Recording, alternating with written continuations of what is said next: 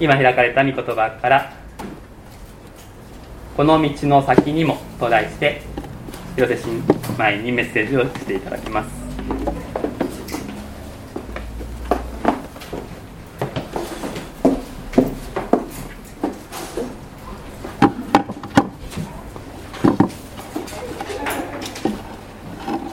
改めましておはようございます。久しぶりです。皆さんと一緒に礼拝できること本当に嬉しく思っています。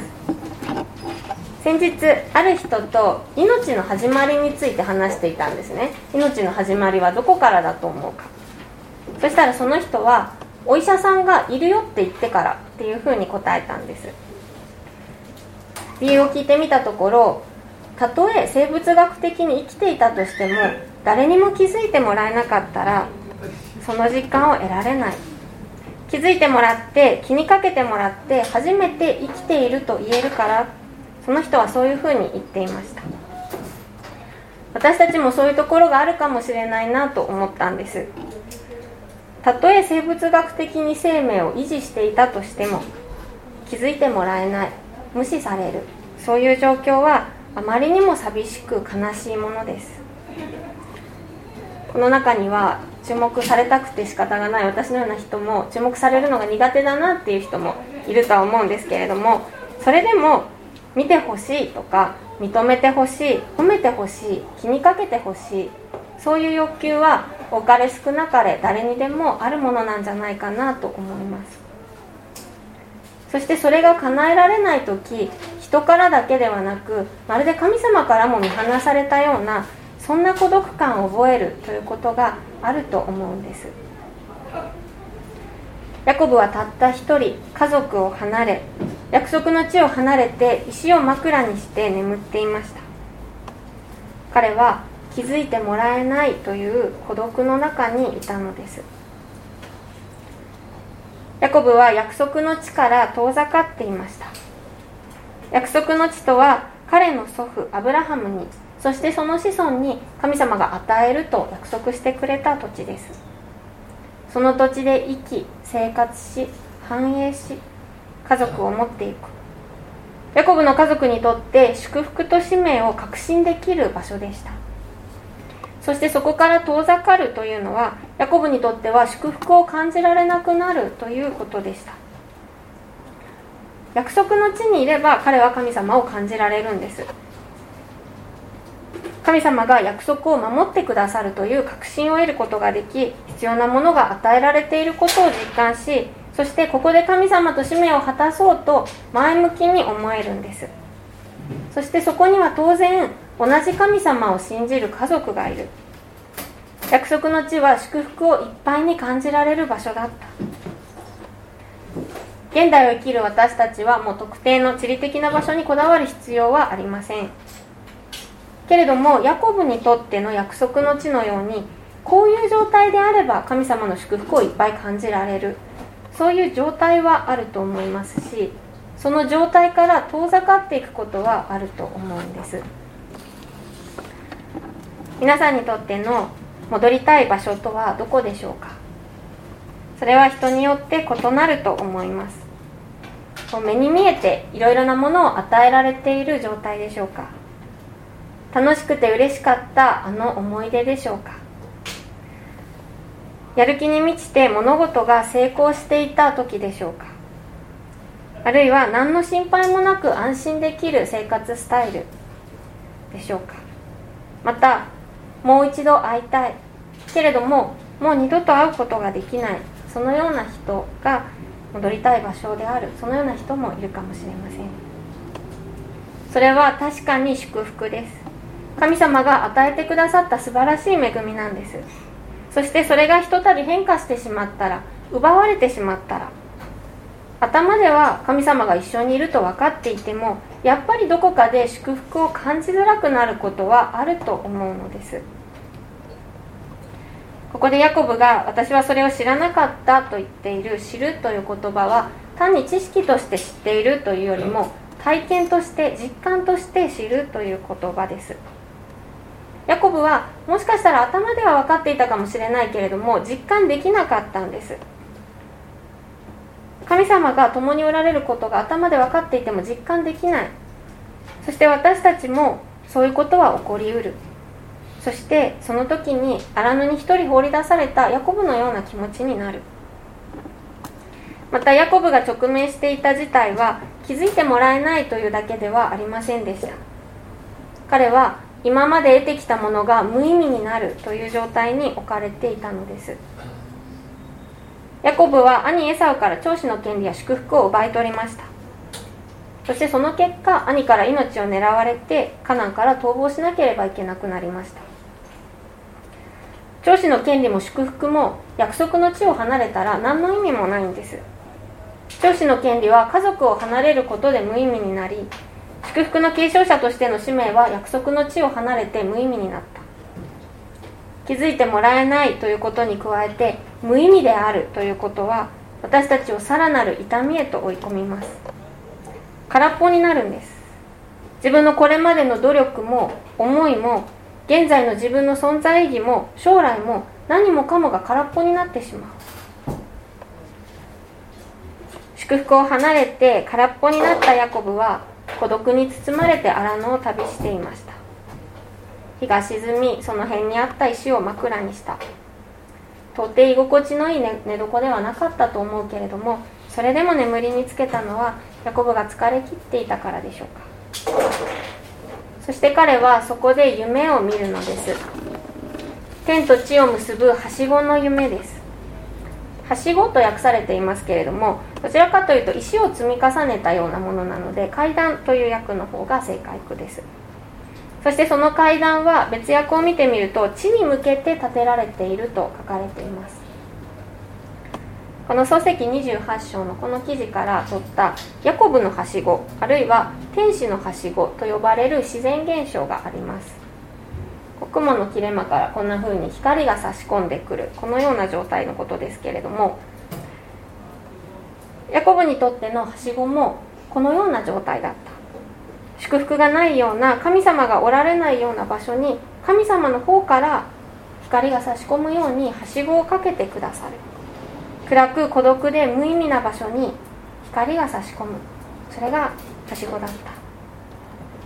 それは天と地が重なる場所です。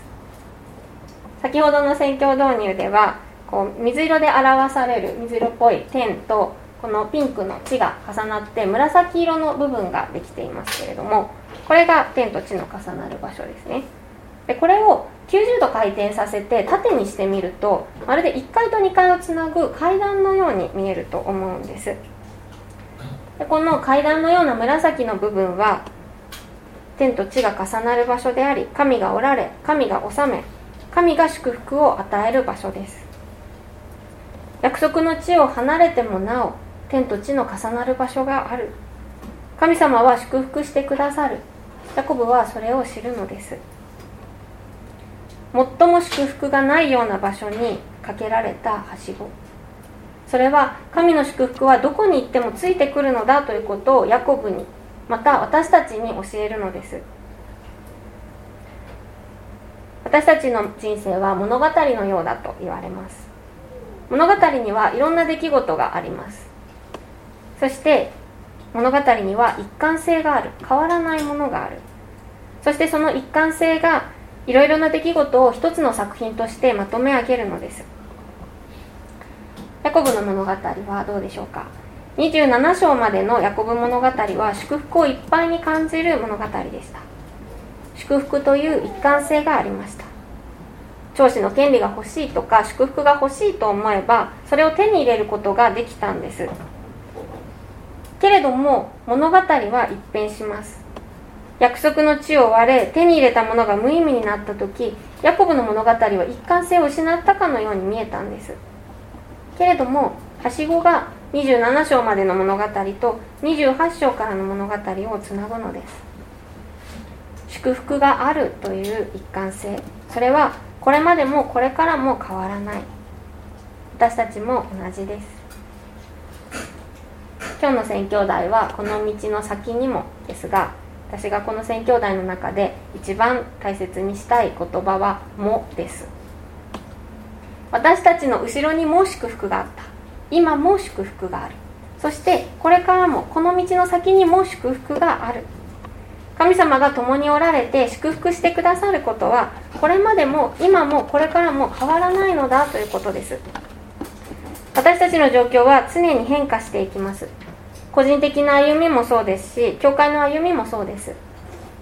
大切にしていたもの当たり前にあり続けると思っていたものが変化してしまうことがあります。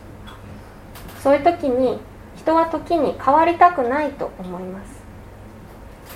それは後ろにあった祝福の自覚があるからだと思うんです。後ろにあるいわば約束の地の素晴らしさがよくわかるからこそそれが変化してしまうことが怖くなるのだと思うんです。けれども祝福は後ろにだけあるのではありません。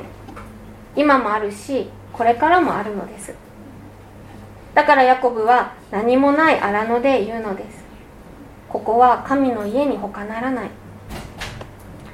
何もなかった荒野がまさにその場所が神の家である。神がおられる。ヤコブはそう信じて記念に石の柱を立てます。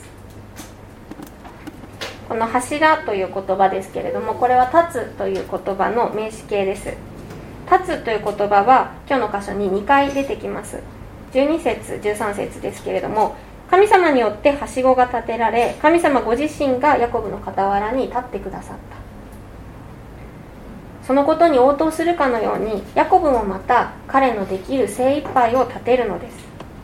その場所が天と地の重なる場所であると信じて石を積んで柱とし油を注ぎ特別な場所とする。それが彼の応答です。孤独で無意味だったヤコブの旅は主がおられることに気づいて孤独ではなくなりました。では無意味さの方はどうなったのでしょうか。実はヤコブの旅は初めから無意味ではなかったんです。今日お読みしませんでしたけれども28章の前半1節から5節を見てみるとヤコブが約束の地から旅立ったのは結婚のためだった。そのように書いてあるんですね。祝福の器として祝福を継承する過程を持つように父イサクはそのようにヤコブに新しい使命を与えて送り出しているんです。それにもかかわらず10節から始まる物語は孤独で無意味な逃避行のように読める。逃避行なのか新しい使命を受けた旅立ちだったのかどちらが正しいのでしょうか。神様の目から見れば新しい使命を受けた前向きな旅立ちのように見えます。けれどもヤコブにとってはそうは思えなかった。孤独で無意味な逃避行。情けなく心細く先の見えない逃避行に思えたのだと思うんです。そして事実そうなんです。この状況は罪が招いたものでした。以前お話ししたかもしれませんが私は聖書で罪と訳されている言葉の正確な訳語はズレあるいは歪みだと考えています。神様が意図した素晴らしいものを歪めてしまうあらゆるズレ。それは単なる不道徳性のみならずこの世界で起こるあらゆる苦しみや悲しみ痛み弱さ失敗死と別れそういった全てのものが私たちを祝福から遠ざけ不本意な逃避行へと追いやるのです。ヤコブの家族は歪んでいました。ヤコブ自身も歪んでいました。だから彼は約束の地を追われたのです。かしそれにもかかわらずそのズレが生んだ逃避行を神様はただの逃避行に終わらせなかったのです。私たちが置かれている状況もいろいろな見方のできるものです。例えば今教会が置かれている状況を教会や礼拝の本質を問い直すチャンスだそのように考える前向きな見方があります。一方で命を奪い交わりを妨げるウイルスという歪みが生んだ悲劇的な状況と捉える見方もあります。けれどもどちらが正しいかではないのです。どちらも正しいのです。そしてどちらも正しいような状況の時に前向きにならない人に対しなれない人に対して神様はくよくよするなとは言われなかった。神様はヤコブにこう言われたのです。見よ私はあなたと共にいてあなたがどこへ行ってもあなたを守りあなたをこの地に連れ帰る。私はあなたに約束したことを成し遂げるまで決してあなたを捨てない。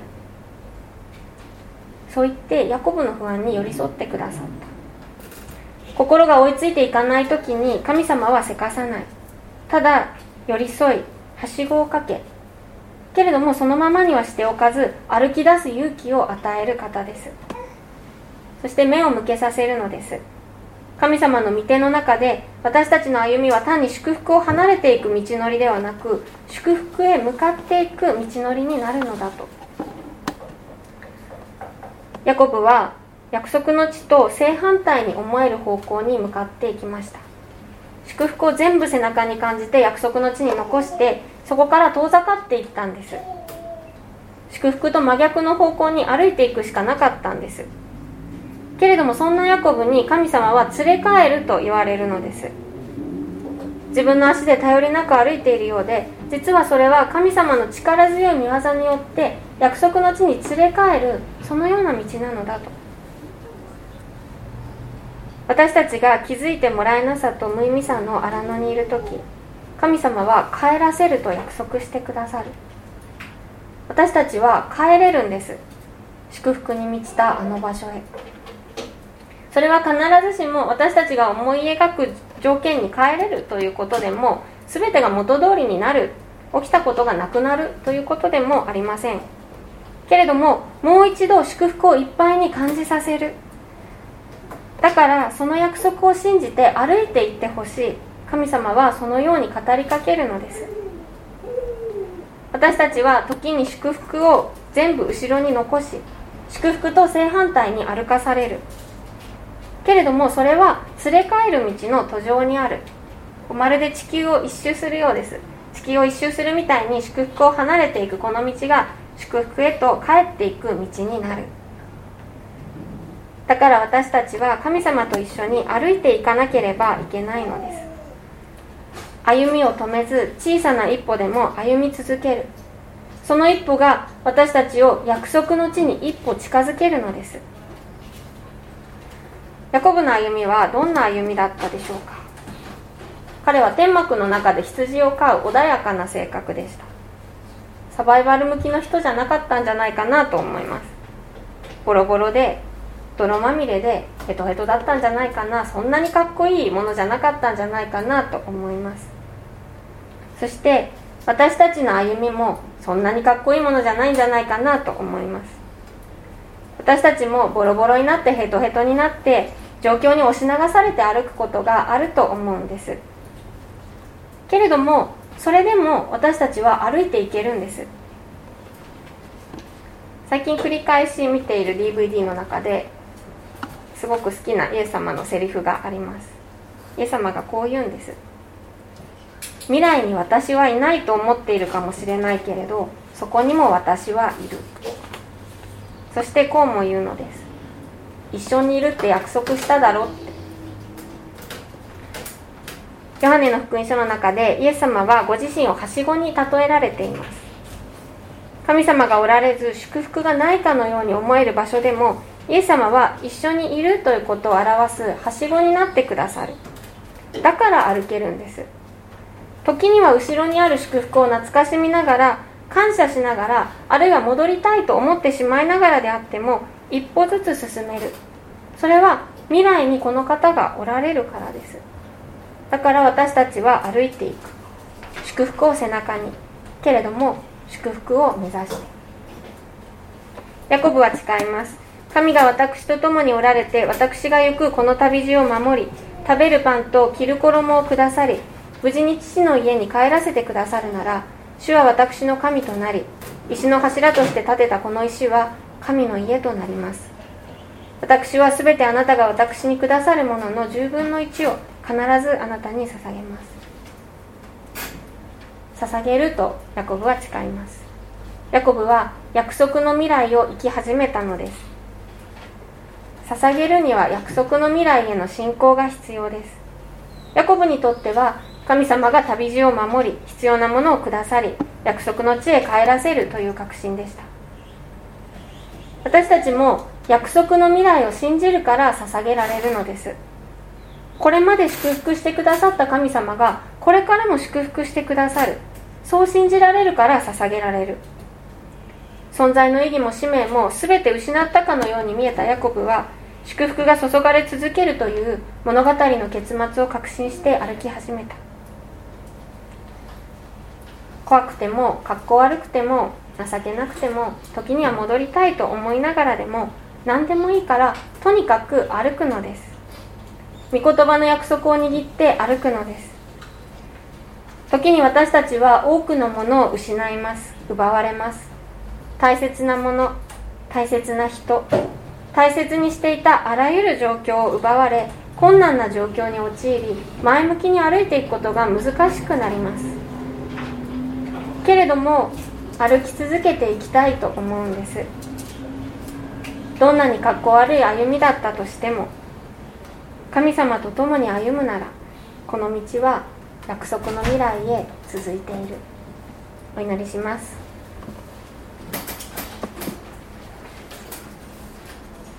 愛する天の神様いつも私たちを祝福してくださりこれからも祝福してくださることを感謝いたします。また今日お一人お一人と共に礼拝を捧げられたことを感謝いたします。共に集まることが当たり前ではないことを私たちは知らされています。その中で集まれたこと本当にありがとうございます。神様今この中に荒野にいるそのような人がいるのでしたらどうか共にいて励ましてください。荒野ではなかったとしてもどうしても後ろにある祝福にばかり目を取られて前に進んでいく勇気が出ないそのような人がいるのでしたら神様あなたが背中を押し一歩歩ませてください。それぞれの使わされる場所にはしごをかけ特別な場所としてください。そしてそのはしごに気づいた時私たちが応答し捧げ一歩踏み出していくことができますように。お委ねして愛する主イエス様の名前によってお祈りします。アーメン。